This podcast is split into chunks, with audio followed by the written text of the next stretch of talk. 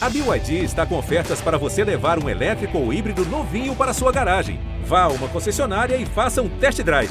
BYD, construa seus sonhos.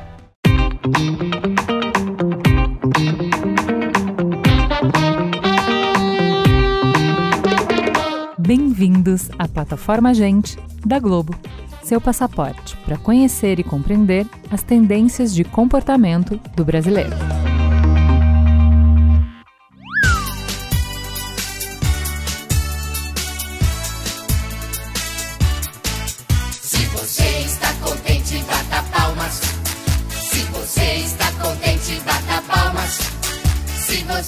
Você Você se lembra dessa música? É um clássico infantil popular em vários países.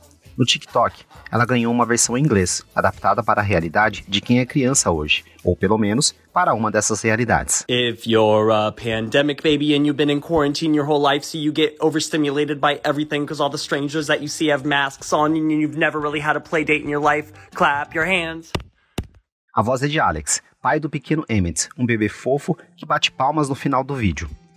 A versão da letra em português diz: Se você é um bebê na pandemia e ficou em quarentena por toda a sua vida e fica super estimulado por tudo, porque todos os estranhos que você vê usam máscaras e você nunca saiu para brincar com outras crianças na vida, bata palmas. O vídeo viralizou e levantou um debate na internet.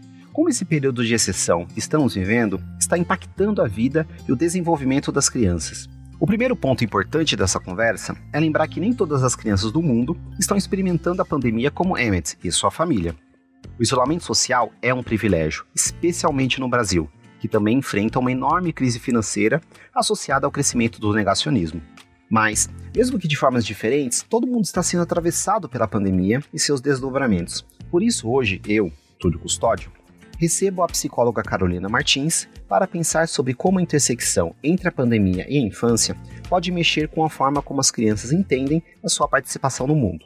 O papo vai ser bom e fica a dica: não tire as crianças da sala. A gente aprende muitas coisas durante a infância. Aprendemos que existimos, que o mundo existe e que existem outras pessoas. Mas aí veio a pandemia e fez todo mundo, adultos e crianças, repensarem como existem, repensarem como o mundo existe e como coexistimos. Crescer enquanto todo mundo se desconstrói é um desafio que se impõe para as crianças de hoje. a gente está vivendo uma realidade fraturada. A gente tinha uma perspectiva de mundo que já era, acho que fraturada em, em vários níveis, e de repente a gente tem mais um recorte que você fala, nossa, e agora? E é drástico, né?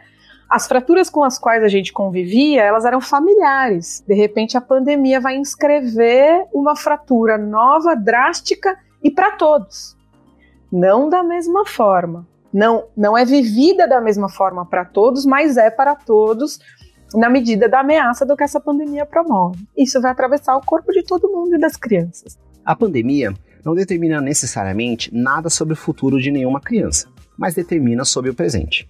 E o presente de uma criança é a época da sua vida em que ela mais absorve conceitos para começar a construir a sua identidade. Mas quais são os pontos centrais de uma infância potente? O que é importante para o bem-estar de uma criança? A gente precisa de segurança alimentar. Isso é uma coisa muito importante. Então não dá para falar em criança, e não dá para falar em criança em pandemia se a gente não disser, bom, tem coisas básicas que a gente precisa garantir. A alimentação é fundamental. Isso não tem conversa, não tem afeto que substitua as necessidades do corpo de uma criança. Agora, satisfeitas as necessidades do corpo, né, de uma forma dura, fria, a criança precisa de muito mais, né? Eu gosto muito de um conceito de saúde que é do Dejurs, que vai dizer que saúde, né, eu ter condições para eu lidar com o que eu preciso lidar, né? Para além de uma questão de uma saúde que considera só um corpo, né, sem, sem mente, sem emocional, essa criança está segura? Ela se sente pertencente àquela família? Ela se sente pertencente àquela comunidade, né? Ou ela está sendo colocada de lado, né? A criança precisa pertencer para ter saúde. Acho que esse é um ponto importante. Se a gente puder trazer algum comum, é esse. A criança precisa de sentimento de pertencimento, né? Ela precisa ter a sua voz reconhecida, ela precisa saber escutar, ela precisa poder se desenvolver. A criança é parte ativa da comunidade e é importante que ela sinta isso, que ela perceba que tem voz. Com o mundo em crise, a gente corre o perigo de querer proteger os pequenos e isolá-los. Mas a real é que não dá para negar à criança a própria história. Quem nasceu na pandemia vai precisar passar por ela. Ninguém pode mudar isso, mas a gente pode estender a mão. A criança tem potência para travessia. Ela tem muita potência para travessia. Se você der condições, ela vai atravessar. Ela vai sair dessa situação, né? E ela vai sair com potência, mas depende de nós com elas. Como é que a gente ajuda a carregar esse fardo? É não ignorando, é não negando, é não escondendo, é olho no olho, é corpo junto, inclusive para os limites. Né? Hoje eu estou muito cansado, hoje eu não consigo, mas amanhã eu vou fazer. Olha, eu tenho 15 minutos, vamos fazer alguma coisa? Vamos estar tá junto? Ou nas situações muito difíceis, olha, a mamãe tem que ir trabalhar, o papai tem que trabalhar, mas a gente está se cuidando. As crianças não são as únicas que estão sofrendo. O novo normal pegou todo mundo de surpresa. Estamos todos desenvolvendo ao mesmo tempo ferramentas para lidar com as novas rotinas, com o noticiário, com a crise, com a fome, com a morte. As pessoas estão morrendo. As pessoas se assustam em falar disso. Como que a gente vai falar disso? É de um jeito sensacionalista? Ou a gente vai poder encarar que as mortes doem, que está confinado dói, que está dentro de casa, por mim e pelo outro, se eu posso estar, é importante, ainda que doa, porque eu preciso proteger a mim e aos outros, e que isso é cuidado comunitário, isso é cuidar de um pacto coletivo. A gente consegue fazer isso com as crianças? Acho que a gente tem um desafio. A criança ela merece saber a verdade. Ela merece porque a criança intui a verdade, ela percebe a verdade, ela sabe o que está acontecendo no entorno, ainda que muitas vezes, inclusive dependendo da sua faixa etária, ela não tem recursos para nomear o que está acontecendo. Então ela precisa de uma ajuda, ela, ela precisa que o outro componha com ela aquilo que ela percebe e aquilo que ela ainda não consegue nomear. Isso é muito importante para o luto. O luto, a ciência, o isolamento. Esses são alguns dos conceitos que vão se apresentar para essas crianças. Mas de maneiras diferentes, cada criança vive uma experiência única. E a pandemia deixou claro como as condições socioeconômicas de cada família são determinantes para entender quais influências esse período vai trazer. Como é o impacto né, de uma criança que vive num território mais periférico, onde as pessoas vivem mais aglomeradas, e aglomeradas numa forma familiar, inclusive, onde mais pessoas dividem menos cômodos. E aí, uma criança, por exemplo, da classe média, um filho único, que tem seus pais trabalhando no home office pelo menos 40 horas por semana, e elas não têm companhia. Quais são os impactos? Será que. Né, e, e, aí, de forma alguma, querendo dizer onde é que está melhor onde é que está pior. Que isso não nos cabe. Agora, a, a solidão vai impactar mais em um do que em outro, provavelmente.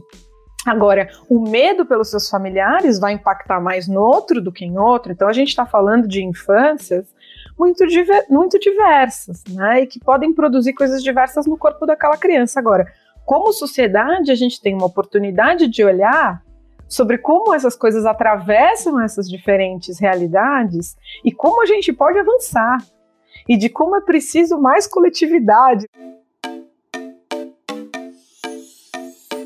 Essa diversidade também está na maneira como a tecnologia impactou na vida dos brasileiros de todas as idades. Ao mesmo tempo em que parte da população mergulhou ainda mais fundo no mundo digital, 30% das famílias do país ainda não têm acesso à internet em casa. Tinham famílias que não faziam tanto uso ou que não faziam uso e que de repente se veem ali mergulhados, né? Na, na, necessidade de ter que fazer a, a utilização né, dessa tecnologia para poder trabalhar, para poder descansar, para poder, enfim. E estamos discutindo também que muitos não têm acesso. Olha que realidades né, que a gente está lidando. Mas é preciso dizer que essa é uma discussão muito importante e que a pandemia também revela. Né? É, tem crianças ficando muito tempo? Tem. Tem crianças ficando muito sozinhas? Tem. E tem crianças que estão na escola porque isso mediou. É ambíguo, né? São muitas as questões importantes que envolvem o cruzamento entre infância e tecnologia. Estamos em um processo bem longo de reflexão sobre como a lógica digital vai transformar nossa relação com o mundo, com as pessoas e com a gente mesmo. Não tem resposta pronta, não tem ideal, mas temos algumas pistas. A gente não pode tratar as telas como um problema e a gente não pode tratar as telas como uma solução. Pode ser um espaço né, de grande conexão, inclusive de elo, né, inclusive de laço social. Tem sido fundamental para um monte de gente. e para algumas crianças. Agora, a gente está falando de uma criança que fica à deriva na internet, exposta ao consumo de imagem, ao consumo de conteúdo indiscriminado, né? Porque, bom, a, a, a própria inteligência vai disponibilizar. Então, a gente está falando de uma criança que está à deriva, a gente está falando de um problemão. De um problemão para ela, mas um problemão social. Ou a gente está dizendo de uma criança que faz uso dessa tecnologia mediada, acompanhada, onde ela não vai ter uma relação de consumo, mas ela vai ter uma relação de aprendizado, que vai entrar na vida com significado. Né? Então, a gente precisa falar desse problema pensando que há qualidades de relação diferentes produzidas por essa relação. Né? E que isso é muito importante. Isso a gente precisa discutir. A gente precisa discutir dos riscos de exposição à internet, a gente precisa discutir dos riscos de tempo, de tela, mas a gente precisa discutir sobre para que, ela está sendo usada. Para além de garantir o acesso, a gente precisa pensar sobre a importância da educação digital.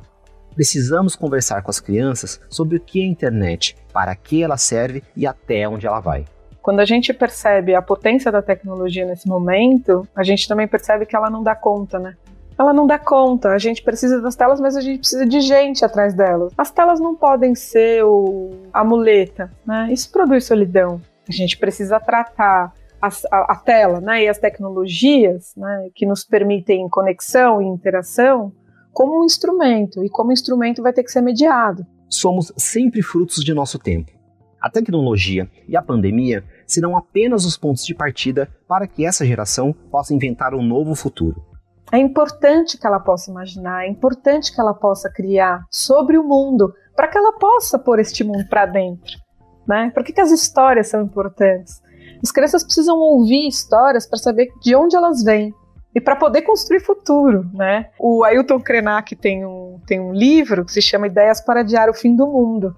E é tão bonito porque ele diz que enquanto houver né, a possibilidade de contar histórias, a gente adia o fim do mundo. Né? Para a criança ter vontade de mundo, ela precisa se sentir parte dele. Se aquilo está fora do meu corpo, eu não entro naquilo. Eu preciso sentir que isso sou eu, né? E que se isso sou eu também, se eu faço parte disso, eu quero ir para lá. As crianças terem as suas vozes reconhecidas, né? Porque voz elas sempre tiveram. A diferença é o reconhecimento dessa voz, né? Se elas têm a sua voz reconhecida, se elas fazem parte, elas vão querer transformar. Essa é a potência. As crianças precisam ter narrativas próprias. Para isso elas precisam poder imaginar. E para isso elas precisam ser sonhadas. As crianças precisam ser sonhadas. O sofrimento que a pandemia nos trouxe é inegável. Mas essa crise não pode tirar da gente a capacidade de sonhar nosso futuro e o futuro das crianças. A potência que uma criança tem de criar, de inventar e de subverter pode ser a chave para a gente encontrar maneiras mais equilibradas de vivermos juntos neste planeta.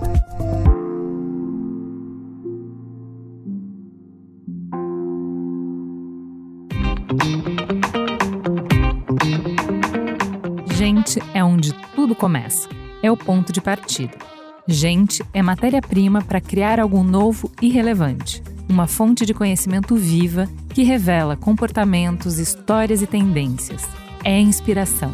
Sua próxima grande ideia começa com Gente, a plataforma de insights da Globo. Para conhecer mais, acesse gente.globo.com.